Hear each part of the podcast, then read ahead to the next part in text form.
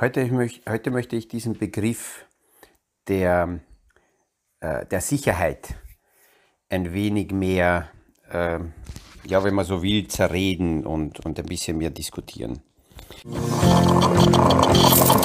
Aus dem Kaffeesatz, der Podcast von AL und E Consulting. Aktuelle Kapitalmarkt- und Wirtschaftsfragen verständlich erklärt mit Scholt Janosch.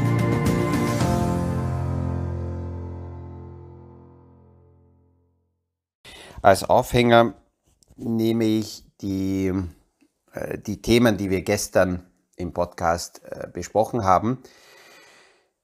Was also für jüngere Anleger äh, interessant ist, was, was für jüngere ein Vorteil ist. Natürlich haben auch ältere mit der Zeit einen wesentlichen Vorteil, wenn sie das nutzen dass die Biologie uns das so vorgibt, dass die Jüngeren mehr Zeit zur Verfügung haben. Das ist einfach eine Tatsache. Heißt aber natürlich nicht, dass sie die Zeit auch äh, richtig nutzen. Und Ältere haben weniger Zeit zur Verfügung, rein von der Biologie her, können aber die Zeit auch äh, trotzdem besser nutzen. Und man braucht sich das nur zu Ende überlegen, was das bedeutet, wenn äh, zum Beispiel in der Dauer der Anlage so wie gestern die Berechnung da in diesem Modell drinnen war, ähm, als Elternteil oder Großeltern nicht nur für den 20-jährigen äh, Sohn oder für die 20-jährige Tochter, Enkeltochter eine Sparform starte, sondern schon bei der Geburt. Und in diesem Berechnungsmodell waren diese 20 Jahre Unterschied am Ende sehr radikal, weil wir haben nur 20 Jahre länger quasi angespart und die Differenz war in diesem Berechnungsmodell gerade mal 24.000 Euro Unterschied, was mehr oder weniger angelegt wurde. Aber durch die schon vorher getätigte Anlage und Zins- und Zinseszinseffekt war dann die Differenz in diesen 20 Jahren mehr als 2 Millionen. Äh, nämlich tatsächlich mehr und das ergibt sich nicht aus irgendeiner Spekulation und Hokuspokus-Thematik heraus, sondern einfach nur aus dem Zinseszinseffekt. Und das Zweite, was hier dazu kommt, wenn wir als, als, als Anleger oder Ältere die Jungen unterstützen wollen und prägen wollen, dann ist auch die Frage äh, wichtig, worauf schauen wir? Und ich erlebe das sehr, sehr oft, dass Anleger wie die Maus vor der Schlange stehen und nur die aktuellen Kurse beobachten. Steigen die Kurse, dann fühlen sie sich unbegründet wohl. Sind die Kurse tiefer, fühlen sie sich unbegründet schlecht. Und es gibt einen sehr schmalen Blickwinkel, wenn man sagt, ja, aber die Kurse widerspiegeln das, was meine Anlage heute wert ist. Und das widerspricht ja eigentlich schon, was meine Anlage heute wert ist. Die aktuellen Kurse, die zeigen, was dafür bezahlt wird, aber zeigen nicht den wahren Wert. Und diese, diese, diese, diesen Unterschied aufzulösen, äh, das, das schaffen wir nur dann, wenn wir in der, bereit sind, herzugehen und zu sagen, okay, ähm, äh, wir, wir beschäftigen uns mit dem echten inneren Wert der Investments. Stellen wir uns die Frage, hat dieses Geschäftsmodell ähm, einen Nutzen? Produziert das einen Mehrwert?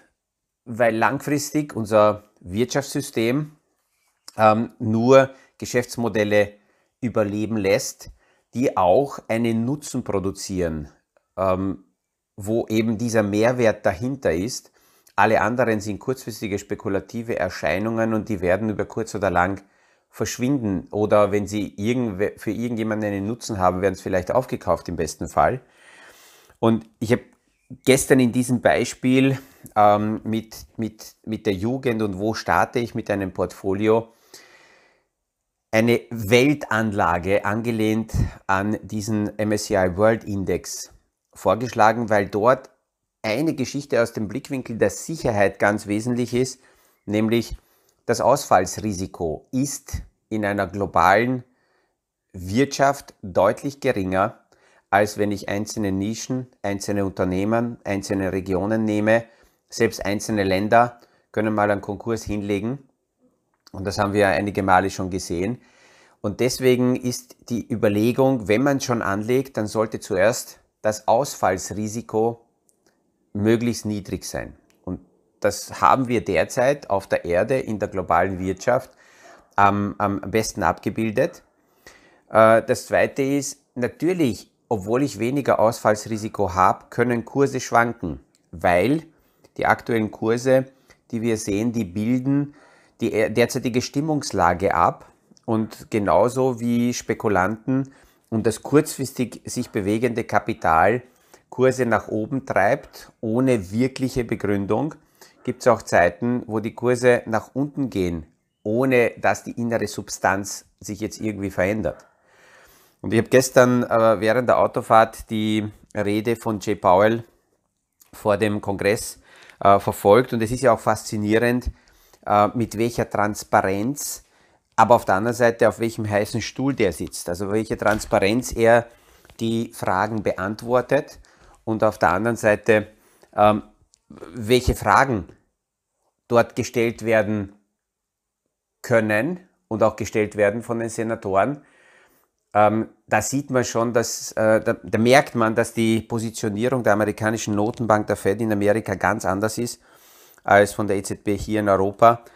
Da ist noch ein langer Weg. Christine Lagarde ist auf dem Weg in diese Richtung, langsam. Auch ihr Vorgänger, der Mario Draghi, hat schon sehr viel von den amerikanischen äh, Gedanken in der Kommunikation und in der Transparenz äh, übernommen gehabt, aber das ist nicht vergleichbar.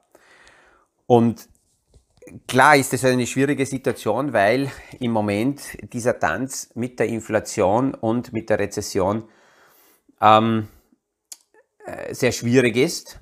Was beruhigend war für die Märkte, und das hat man gestern auch gesehen, dass Sie gesehen haben, dass hier jemand sitzt und nicht nur er alleine, sondern ein Konsortium, da sind mehrere Direktoren in, hoppala, in der Notenbank, die gemeinsam sich darüber Gedanken machen, wie können sie so navigieren, dass die Inflation so weit sie es beeinflussen können. Und das ist auch gestern rausgekommen. Es gibt viele Faktoren bei der Inflationsfrage, die können von den Notenbanken nicht beeinflusst werden.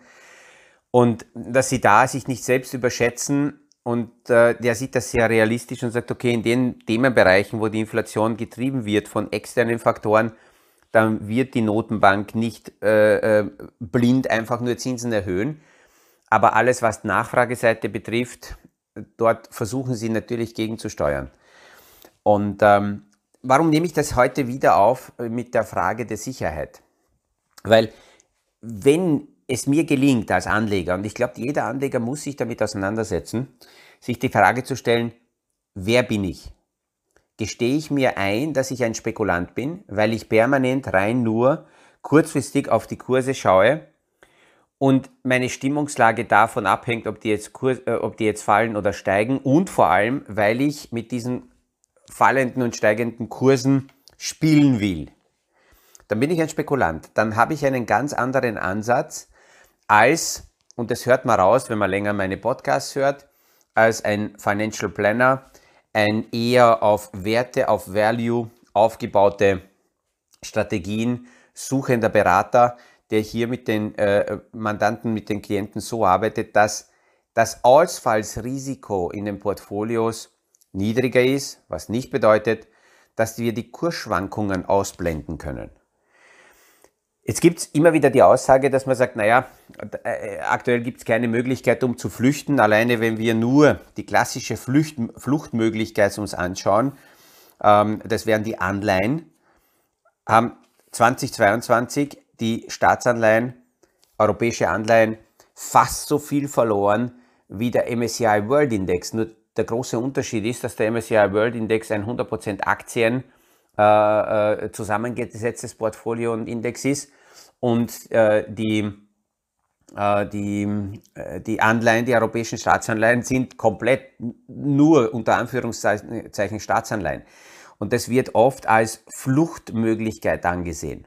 Selbst wenn man jetzt Cash hernimmt und sagt, na gut, dann steige ich aus und parke mein Geld auf einer Cash-Position, muss ich auch akzeptieren, dass ich mit diesem Schritt ein anderes Ausfallsrisiko mir einkaufe. Weil die Parkstation, wo ich mein Geld hinparke, es sei denn, ich, ich parke das unter dem Kopfpolster, dann, dann habe ich dieses Ausfalls, das Ausfallsrisiko des Institutes nicht. Dann bleibt mir lediglich einfach nur die Kaufkraftentwertung und ich nehme mittlerweile das Risiko auf mich, dass ich dieses Geld nicht mehr ganz so einfach ins Finanzsystem wieder zurückbringen kann. Das sehen wir ja heute dass Gelder, die außerhalb des Finanzsystems sich bewegen und hinein äh, äh, gebracht werden sollen, eingezahlt werden sollen, irgendwas damit äh, äh, überwiesen werden sollte oder bezahlt werden sollte, dass da sehr viele Barrieren mittlerweile da sind aus dem Blickwinkel der Geldwäscheverhinderung und Steuerhinterziehung. Und das ist auch ein Fakt, mit dem wir uns auseinandersetzen müssen. Das heißt, ich nehme mir dieses Risiko möglicherweise gar nicht mehr so schnell hineinzukommen ins System. Und noch etwas, wenn ich mein Geld irgendwo parke und ich bin oberhalb der 100.000 Euro Grenze, das ist die Einlagensicherung, dann habe ich eben dieses Ausfallsrisiko noch stärker, weil ich nicht im realen, in realen Werten in der Wirtschaft investiert bin, wo ich Werte halte, sondern einfach nur äh, das Geld in die Bilanz von irgendjemandem gegeben habe und hoffe, dass er das hält. Und eines dürfen wir nicht vergessen, nach den Umstrukturierungen nach 2008, nach der Finanzkrise, hat Europa ein paar wesentliche Schritte gesetzt. Erstens, was ein Vorteil ist für die Anleger bei der Einlagensicherung, dass die Einlagensicherungen komplett umkonzipiert wurden und wir haben das in den letzten Jahren gesehen bei einigen Banken hier in Österreich, dass innerhalb kürzester Zeit, es ist konkret innerhalb von acht Tagen, zahlt die Einlagensicherung im Konkursfall sofort aus. Das ist gut für die Anleger, für bis zu 100.000.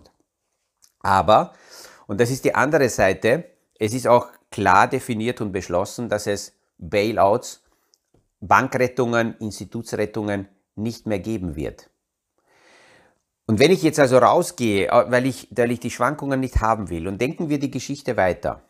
Wir haben tatsächlich, in Amerika könnte es soweit sein, in ähm, einigen Wochen, wenn am Ende des zweiten Quartals die amerikanische Wirtschaft wieder negative Zahlen zeigt. Im ersten Quartal hat die amerikanische Wirtschaft bereits nur minus 0,1% Wachstum gehabt. Wenn jetzt noch ein Quartal dazukommt mit Minuswachstum, dann ist es per Definition eine Rezession.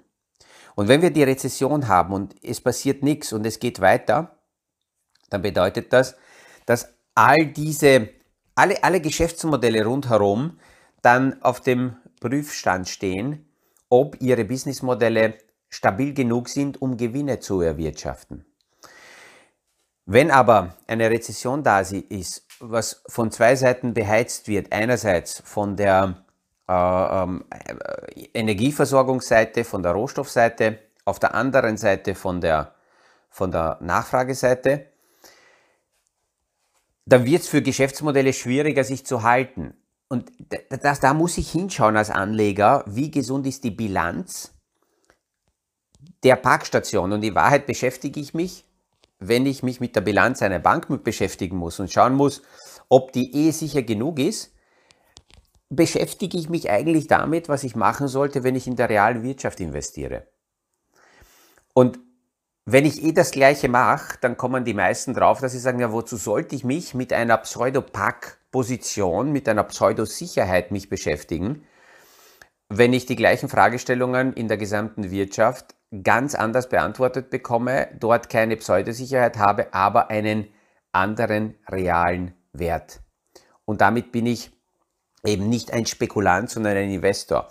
Diese Thematik reite ich oft in Gesprächen deswegen, weil ich merke, dass gerade von der älteren Generation her hier wichtig ist, welche Prägung, welchen Mindset geben wir den Jüngeren mit. Worauf sollen sie achten? Ähm, äh, was sind so die Unterschiede? Ich höre manchmal von Eltern, dass sie sagen, stellen Sie sich vor, Herr Janosch, mein Sohn ähm, ist gekommen und hat gesagt, er hat irgendwelche TikTok-Videos gesehen und will jetzt Kryptos kaufen. Und so ein Blödsinn. Ich dann sage, naja, man kann es natürlich auch so sehen. Ich denke, dass es aber ganz wichtig wäre, dass wir mit der nächsten Generation, mit den Kindern darüber reden, was heißt die Spekulation, was heißt ähm, Versprechen zu kaufen, was heißt das, äh, auf Kursbewegungen zu spekulieren. Welche Vorteile, Nachteile, Risiken äh, hat so eine Geschichte? Welche Alternativen gibt es? Was bedeutet das, wenn ich heute Werte kaufe und egal ob die Kurse jetzt schwanken oder nicht, die Basisgeschäftsmodelle funktionieren. Ich klicke jetzt heute in der Früh hier in, auf der, auf der, in der Technik einige Apps an, ich bin auf einigen Seiten, ich nutze unterschiedliche Tools und das Interessante ist, mit diesem Klick habe ich bereits wieder Umsatz generiert bei der Firma, äh, dessen Dienstleistung ich nutze. Und solide Geschäftsmodelle, die produzieren einen Wert, egal wo aktuell die Kurse dieses Unternehmens sich bewegen. Langfristig widerspiegeln die Kurse natürlich den ihren Wert und langfristig orientieren sich die Kurse schon an diesen ähm, inneren Werten der Unternehmen, aber kurzfristig gibt es nun mal spekulative Bewegungen und die kann man manchmal begründen. Manchmal sieht man, äh, steht man nur daneben und reibt sich die Augen, weil man es nicht begründen kann und auch nicht versteht. Und dann gibt es wieder Situationen, wo man erst im Nachhinein die Logik entdeckt und sagt, ah ja, genau, deswegen ist das passiert. Aber es ist schon vorbei. Und das ist ganz schwierig, diese Schizophrenie, die ja sehr viele Anleger mitbringen, ähm, äh, aufzulösen. Für die Anleger selber ist es schwierig und auch für solide Berater. Also für, für Verkäufer ist es einfacher, weil ein Verkäufer diese Schizophrenie sogar ausnützen kann, um dem Kunden irgendwelche Produkte zu verkaufen. Trifft der Kunde auf einen Berater, der tatsächlich sich mit dem äh, mit den gedanklichen Ansätzen des Kunden beginnt auseinanderzusetzen und die Frage sich stellt, verstehe ich den Kunden, dann kämpft er ein bisschen so zwischen diesen, diesen ähm, äh, sanften Kätzchen und den Löwen im Kunden, weil ich eben, eben zwischen Value und Ausfallsrisiko Ver Verhinderung und spekulative Gewinne da dazwischen fast äh, wie schizophren die Menschen in der Lage sind, Persönlichkeiten zu wechseln. Und das sich einzugestehen, ist ganz schwierig. Ich, hab, ich muss lieber, wenn ich mit einer lieben älteren äh, Dame, eine Kundin, äh, plaudere und heute und, und, und in unseren Gesprächen muss ich eingestehen, ist äh, meine, meine Deutung ihrer Signale, dass sie sehr konservativ ist. Und sie benimmt sich auch so und schaut auch so auf die Kurse, aber, und dann kommt diese, dieser kleine Löwe äh, raus, erzählt sie mir, dass sie immer schon konservativ war, aber mit unterschiedlichen Devisen gehandelt hat. Also eigentlich in einer der spekulativsten äh, äh, ähm, Finanzmarktbereiche äh, sich bewegt hat. Und ich stelle dann immer die Frage, ob sie, oder habe mal die Frage gestellt, ob sie das gelernt hat, ob sie das beruflich gemacht hat, was waren die Hintergründe. Und es stellt sich raus, dass sie A, keine fachlichen Hintergründe gehabt hat. Das hat sie einfach nur so aus Spaß, Juxdollerei nebenbei gemacht. Eigentlich hat sie Glück gehabt in vielen Bewegungen. Sie gesteht sich das aber nicht so ein, sondern sagt, dass da hat, da, da hat sie es klar gewusst und, und sie hat Fähigkeiten gehabt. Mit ihr braucht man jetzt darüber nicht mehr zu diskutieren, ob das jetzt richtig ist oder nicht. Sie geht zum Glück auch nicht raus und hängt sich keine Verantwortung um. Aber in, in, in der großen Welt und in der Finanzindustrie sieht man schon sehr oft, dass Amateure Amateuren erzählen, äh, wie einfach äh, die Finanzwelt funktioniert und äh, wie sehr man ohne Hintergrundwissen ähm, da der, der Spezialist werden kann. Ich weiß nicht, wie es Ihnen geht, ob Sie zu einem Zahnarzt gehen, von dem Sie hören und sehen, dass der nicht ein Vollblut-Profi-Zahnarzt ist, sondern ähm, eigentlich ähm, ja, äh, Platzwart oder, oder Bademeister, aber es hat ihm schon immer taugt, im Mund der Menschen ein bisschen rumzufuckeln. Und deswegen ähm, äh, hat er sich hobbymäßig äh, das jetzt irgendwie zurechtgelegt, dass er da und dort im Bekanntenkreis ein bisschen bohrt und, und, und Füllungen reinstopft. Aber das, das Interessante ist, in vielen, vielen handwerklichen Bereichen ist es ganz logisch, dass wir Profis suchen und dass wir Spezialisten haben wollen, aber in der Finanzthematik äh, sehr oft nicht. Und ähm, deswegen ist, ist dieser heutige Beitrag so wichtig, weil ich, weil ich immer wieder merke, dass zuerst einmal die Anleger mit sich einmal beschäftigen müssen, um die Frage zu stellen, wo bin ich im Mindset und habe ich es schon geschafft, dass ich äh, im Anlagebereich akzeptiere, dass ich Werte einkaufe und damit überwiegend zuerst einmal das Ausfallsrisiko dementsprechend niedrig halte. Und dann kann ich, wenn ich das habe, weitergehen und mir anschauen, okay, wie sind die nächsten Stufen, wie sind die nächsten Positionen. Es gibt ja auch viele Anleger, die, äh, mit denen ich schon länger arbeite und die die Podcasts anhören und sagen, ja Herr Nosch, ich habe mir das angeschaut mit den Value-Werten und habe unser Portfolio angeschaut. Ich glaube, ich habe nichts zu tun. Wo ich natürlich zu denen sage, das, was ich heute so bespreche, das ist keine neue Marketing-Story, die ich jetzt in die Auslage stelle, sondern ähm, so ungefähr, ich würde sagen, ungefähr um 2001, 2002 herum hat es irgendwann bei mir so Klick gemacht und aus diesen ersten Phasen, Anfang der 90er Jahre, hat, hat persönlich mein Mindset sich geändert, äh, um hier in den Portfolios, in den eigenen und in den Portfolios der Kunden andere Aspekte mit reinzubringen. Und wir haben in den vergangenen Jahrzehnten sehr viele Produkte in die Hand nehmen müssen äh, und die dann versuchen zu reparieren oder in den Portfolios das neu aufzustellen, weil die waren tatsächlich nicht auf innere Werte, auf Basics, auf Value aufgebaut, aufgebaut sondern aus heutigem Blickwinkel auf pure Spekulation, reine Versprechen, irgendwelche spekulativen Visionen. Und dass Menschen sich dort die Finger verbrannt haben, dann äh, äh unsicher sind und eine Zeit dauert, bis sie sich mal selber finden und merken, es kann auch anders gehen, das verstehe ich schon. Aber die Story ist nie vorbei und gerade bei den Kindern, bei der nächsten Generation ist immer wieder ganz wichtig, die Frage zu stellen, was für ein Mindset bekommen sie mit? Äh, äh, verstehen sie? Und wenn sie Fragen stellen, die Kinder, ist es immer wieder ganz wichtig, ich würde es nie abtun, das ist ein Blödsinn und äh, äh, beschäftigt dich damit nicht, sondern alles, was sie aufgreifen, ist sinnvoll zu zerreden, äh, zu zerkauen, zu schauen, was steckt dahinter, um mehr Einblick für die Themen zu geben. Ich hoffe, dass diese Gedanken auch heute wieder interessant waren verabschiede mich wie, verabschiede mich wie immer und freue mich, wenn wir uns morgen in der Früh wiederhören beim nächsten Podcast aus dem Kaffeesatz. Das war aus dem Kaffeesatz, der Podcast von AL und E Consulting zu aktuellen Kapitalmarkt- und Wirtschaftsfragen, verständlich erklärt mit Scholt Janosch. Aktuelle Fragen, Rückmeldungen und Anmeldungen zum nächsten Kapitalmarkt-Talk findet ihr auf unserer Homepage www.aleconsulting.at.